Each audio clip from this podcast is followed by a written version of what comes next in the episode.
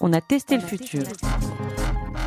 Un podcast Grenoble École de Management en partenariat avec Uzbek Erika. I will build a great, great wall.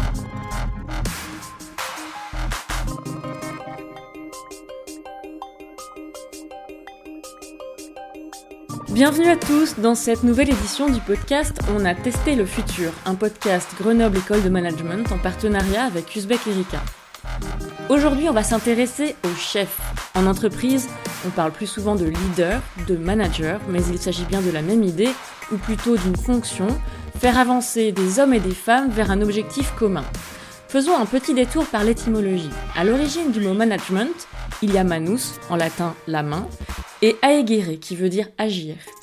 Tout cela a donné l'idée de conduire les affaires du ménage dans un premier temps, et puis les individus en entreprise. Il s'agit bien de guider la force de travail, mais vers quel objectif? Dans ce domaine, la rhétorique guerrière a longtemps été à l'honneur. On parlait de conquérir des marchés, maintenir des positions, mais aussi d'inspirer de donner espoir à ses équipes pour aller vers une victoire. En temps de crise, comme celle que nous traversons, la question mérite d'être reposée. Quelle est la place d'un manager dans une organisation bousculée par la dématérialisation du travail, les avancées numériques et une mondialisation qui rencontre ses limites? Après la crise du Covid, le management ne sera-t-il plus jamais comme avant? Pour apporter quelques éléments de réponse, nous donnons aujourd'hui la parole à Dominique Steller, titulaire de la chaire Paix économique, Mindfulness et bien-être au travail au sein de GEM, à Laetitia Vito, auteure et conférencière sur le futur du travail, et à Loïc Roche, directeur général de GEM. Cette édition est encore un peu particulière, alors pour respecter les mesures de sécurité, je retrouve nos invités à distance et séparément pour un éclairage en trois questions. Dominique Steller, bonjour. Vous êtes aujourd'hui professeur à GEM, entre autres, après un parcours universitaire centré sur la régulation du comportement et la gestion de soi. Vous avez aussi été pilote de chasse pendant quelques années au sein de la marine, une expérience qui nourrit encore aujourd'hui vos réflexions sur le rôle du manager. Alors première question, à votre avis, la crise économique que nous traversons met-elle les dirigeants en face de changements inéluctables dans leur façon de conduire les hommes et les femmes en entreprise? Ah, c'est vrai, tout le travail qu'on mène, en fait, il va même au-delà du dirigeant. L'idée, c'est vraiment de pouvoir regarder comment l'entreprise contribue à la cité.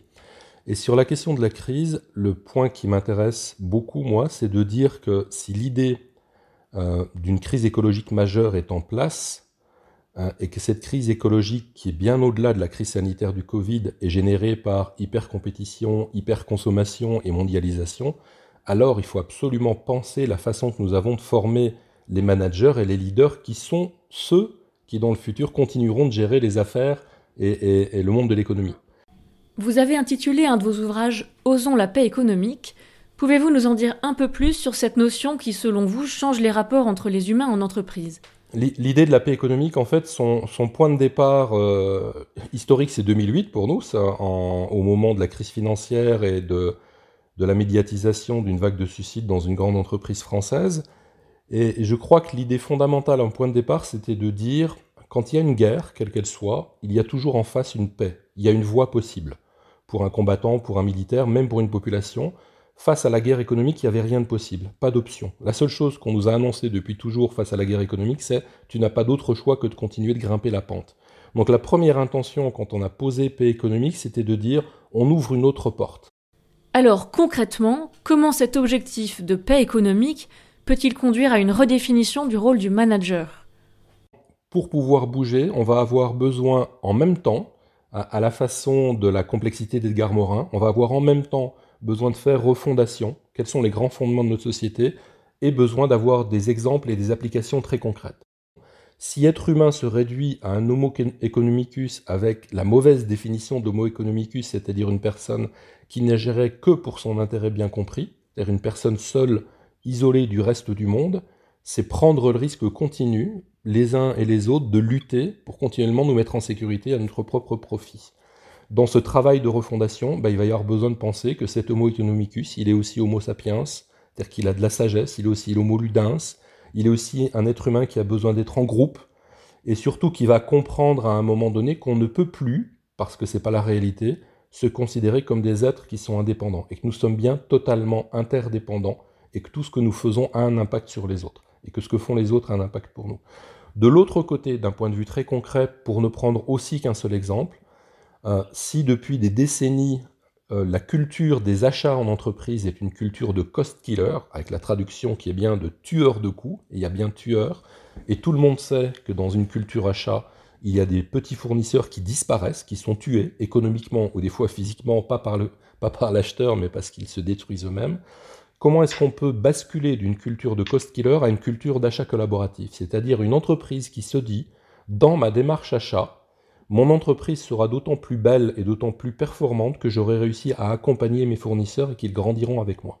Quelles seraient alors les principales qualités du manager du futur pour infléchir la vie des entreprises dans cette direction? La première qualité de ce chef, c'est de se rendre compte que plus il est chef, plus il est au service, et qu'être au service n'est pas une position basse, c'est le bonheur de pouvoir se rendre compte que je vais être moi un des rouages principaux de ces interrelations. La deuxième qualité, c'est comprendre que je suis constitué de puissance et de fragilité, que l'être humain que je suis est un être avant tout sensible, de la même manière que tous les autres êtres de la nature, ce qui me constitue, ce qui me met en lien, ce qui me permet d'agir ou de réagir, c'est ma condition sensible. Ça veut dire quoi pour un manager? Si je masque ma sensibilité, je ne demanderai pas d'aide. Exemple vécu de la semaine dernière, un manager veut faire un travail technique qu'il ne connaît pas bien. Son collègue lui dit écoute, va dans le bureau d'à côté, il y a un technicien, c'est son métier. Et le manager répond surtout pas, il va se rendre compte que je ne suis pas capable. Ça, c'est une perte de contact avec la sensibilité. C'est un point d'entrée quand on parle de paix économique sur la facette de l'intime. Toucher ma vulnérabilité me rend puissant me rend puissant parce que je me remets en lien, parce que je demande de l'aide, parce que je suis en gratitude que l'autre est bien en relation avec moi et qui va me permettre de soutenir et de franchir une nouvelle étape. Merci beaucoup. Avec plaisir. Nous continuons, merci beaucoup. Et ben, je vous dis à très bientôt. À très bientôt, au revoir. Au revoir. Avec Dominique Steller, nous avons vu comment le manager du futur pouvait devenir un agent de paix économique. Nous retrouvons maintenant Laetitia Vito, fondatrice de la société de conseil Cadre Noir, qui réfléchit depuis plusieurs années déjà au futur du travail. Laetitia Vito, bonjour. Bonjour Victoria. Vous avez publié en 2019 le livre du labeur à l'ouvrage, dans lequel vous analysez les changements profonds qui affectent l'organisation du travail dans nos sociétés occidentales. La crise que nous traversons nous met-elle, selon vous, en face de changements inéluctables dans la façon dont on conduit les femmes et les hommes en entreprise? Oui, je suis convaincue que la crise accélère un certain nombre de transitions qui avaient déjà commencé avant, en particulier dans le rapport entre l'entreprise et, les employés, les travailleurs. On avait un contrat à l'âge industriel qui reposait sur cette idée du contrat de labeur, c'est-à-dire qu'en échange d'une certaine aliénation, subordination, division du travail, on avait beaucoup d'avantages multiples, salaire, stabilité de l'emploi, protection sociale, congés payés, etc., retraite. Et euh, aujourd'hui, depuis en fait plusieurs décennies, ce contrat se désagrège et cette désagrégation de ce contrat de labeur se poursuit et s'accélère et la pandémie l'a rendu visible. À la fois parce qu'on a des gens qui sont dans un contrat euh, précaire, fragile, qui ont tout du labeur mais sans aucun désavantage, ou d'autres qui se sont affranchis de l'aliénation en, pouvant travailler euh, à distance avec le télétravail. Et donc on a beaucoup plus de modèles différents et cette euh, hybridation et désagrégation du contrat de labeur continue de s'accélérer avec la pandémie actuelle. Et alors dans cette nouvelle donne où le salarié euh, semble acquérir davantage de liberté, quelle serait la nouvelle place du manager? Est-ce que l'on irait vers une disparition du chef?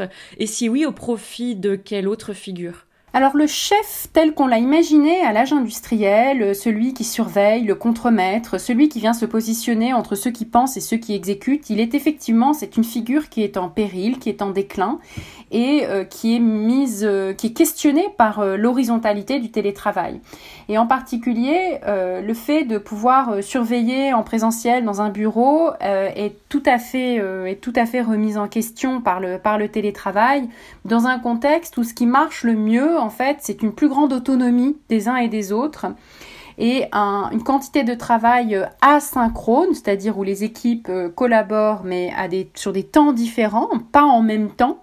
Donc davantage à l'écrit, euh, davantage comme si on, fonctionnait sur des fuseaux horaires différents. Bien, le travail asynchrone est amené à augmenter parce qu'il rend le télétravail beaucoup plus efficace, performant et qu'il est nécessaire aussi pour éviter une surcharge cognitive trop grande des travailleurs à distance. Et ce modèle-là euh, questionne beaucoup le, le, modèle du chef euh, tel qu'on l'a connu. Alors quelles vont être les qualités de ce, de, de ce futur chef? Ce futur chef euh, ne ressemble pas, donc on l'a dit, euh, au chef du modèle industriel. On est dans quelque chose qui est beaucoup plus horizontal, beaucoup plus autour du fait de, de, faciliter les échanges, de coordonner ou d'inspirer, d'être dans le leadership plutôt que le management pur.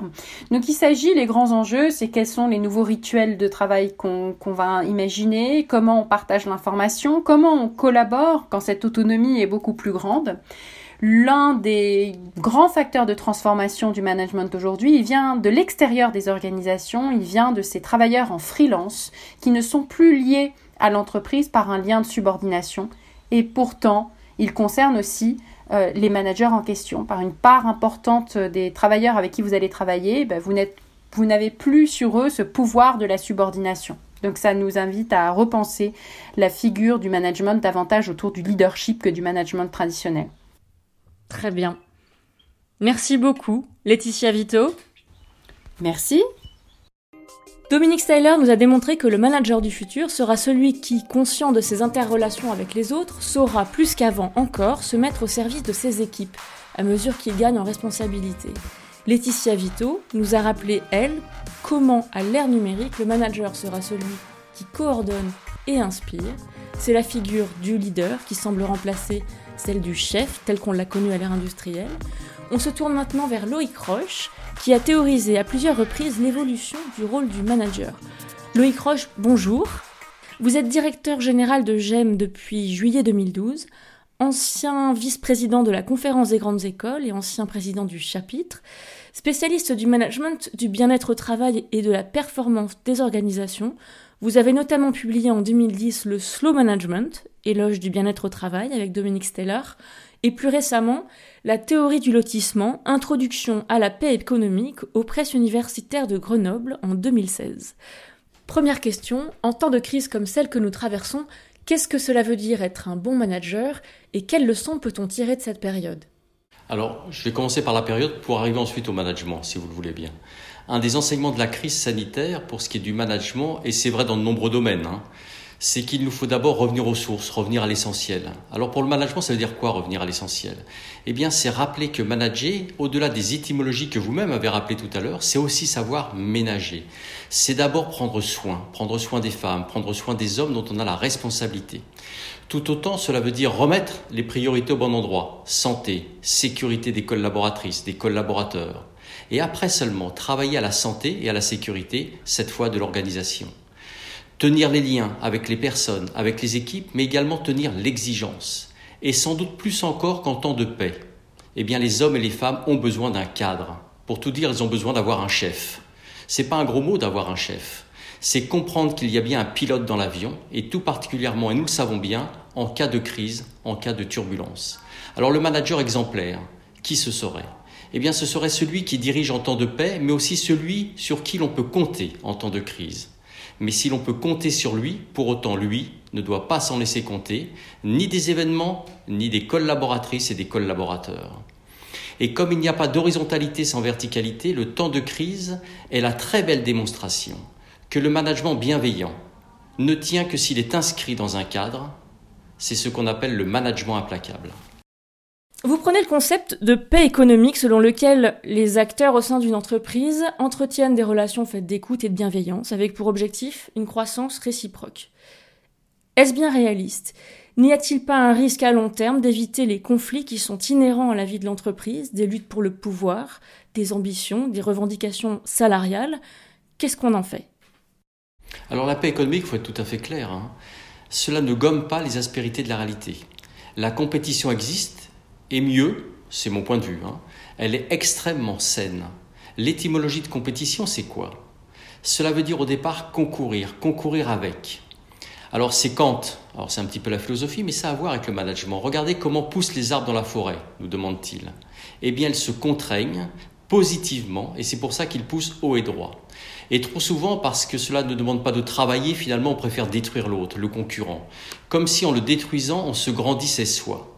C'est ce que j'ai voulu écrire dans la théorie du lotissement, qui est une introduction à la paix économique. Comprendre, comme dans un lotissement, que la valeur de ma maison est étroitement corrélée à la valeur de la maison du voisin. Et plus la maison du voisin est belle, et eh bien plus ma propre maison a de la valeur.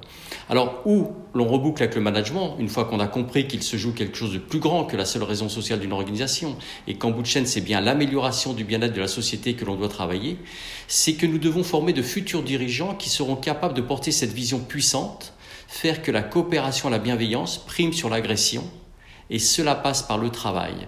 Dit autrement, notre tâche est relativement simple, faire en sorte qu'on accepte de travailler plutôt que de prendre le raccourci qui conduit souvent à la destruction et jamais à la construction. Alors, vous dirigez une école qui forme ses étudiants à devenir les managers de demain. Cette année est un peu particulière. Est-ce que vous avez un conseil à donner aux jeunes et futurs managers qui s'apprêtent à entrer sur le marché du travail? Alors, je vais me prêter à l'exercice, c'est jamais facile de donner un conseil, et là je vais essayer d'en donner trois même. Le premier, le plus important peut-être, et ça fait contrepoint à la crise et avec le climat d'anxiété, c'est l'enthousiasme. La tâche est immense, hein. et d'ailleurs elle n'incombe pas qu'aux entreprises, mais elle incombe aussi aux entreprises. Ce que chacune, chacun doit comprendre, et si je m'adresse aux jeunes étudiants et étudiantes, j'irai ce que vous devez comprendre, ce que vous devez faire vôtre, c'est que vous avez pour devoir de contribuer au plus haut. C'est ça qui est enthousiasmant. Et c'est quoi le plus haut? C'est de contribuer par votre travail, par votre façon de diriger, contribuer à un monde plus juste, plus pacifique, plus responsable. Le deuxième conseil, comprendre que le management, c'est toujours et d'abord un corps qui parle à un autre corps. Cela veut dire que vous devez toujours vouloir reconstruire, reconstruire, reconstruire encore de l'humain. Multiplier les occasions de rencontre, multiplier les occasions de partage. Et alors, apprenez-vous à faire confiance. Se faire confiance, c'est quoi? C'est savoir s'écouter, être à l'écoute de vos ressentis, de vos émotions, et seulement après, hein, seulement après, prendre appui sur vos connaissances, sur les théories, sur ce que vous aurez appris justement dans les belles et grandes écoles. Et puis le troisième conseil, soyez les promoteurs de ce que j'appelle une écologie humaine. Soyez respectueux des personnes que vous dirigerez. Soyez attentifs au caractère de ce qui fait l'autre. Soyez attentifs à ce qu'on appelle l'ipséité, c'est-à-dire ce qui en l'autre est un trésor parce que c'est unique. Mieux, apprenez à penser les autres, c'est la définition que je donne de l'éthique. Ouverture de tous les possibles à ce moment-là, ouverture à la paix économique, dont j'affirme qu'elle fait clé d'entrée, à la paix sociale, à la paix environnementale. Merci Loïc Roche d'avoir répondu à notre invitation. Merci à tous de nous avoir suivis. On l'a vu, le rôle du manager se redessine à mesure que l'organisation du travail en entreprise évolue. Les évolutions apportées par la numérisation, le télétravail, le travail en freelance bousculent la place traditionnelle du chef. Moins commandant, plus leader, peut-être le manager du futur devra, pour conduire ses équipes, puiser dans des qualités humaines qui traversent les époques. Humilité, sens du service, capacité à l'écoute seront plus que jamais indispensables si l'on croit que l'entreprise de demain sera celle qui prendra en compte son rôle d'acteur de la société à part entière. C'est la fin de ce podcast. Nous vous retrouvons très bientôt pour un nouveau numéro. En attendant, retrouvez toute la série On a testé le futur sur le site de GEM et toutes les plateformes de podcast. À bientôt.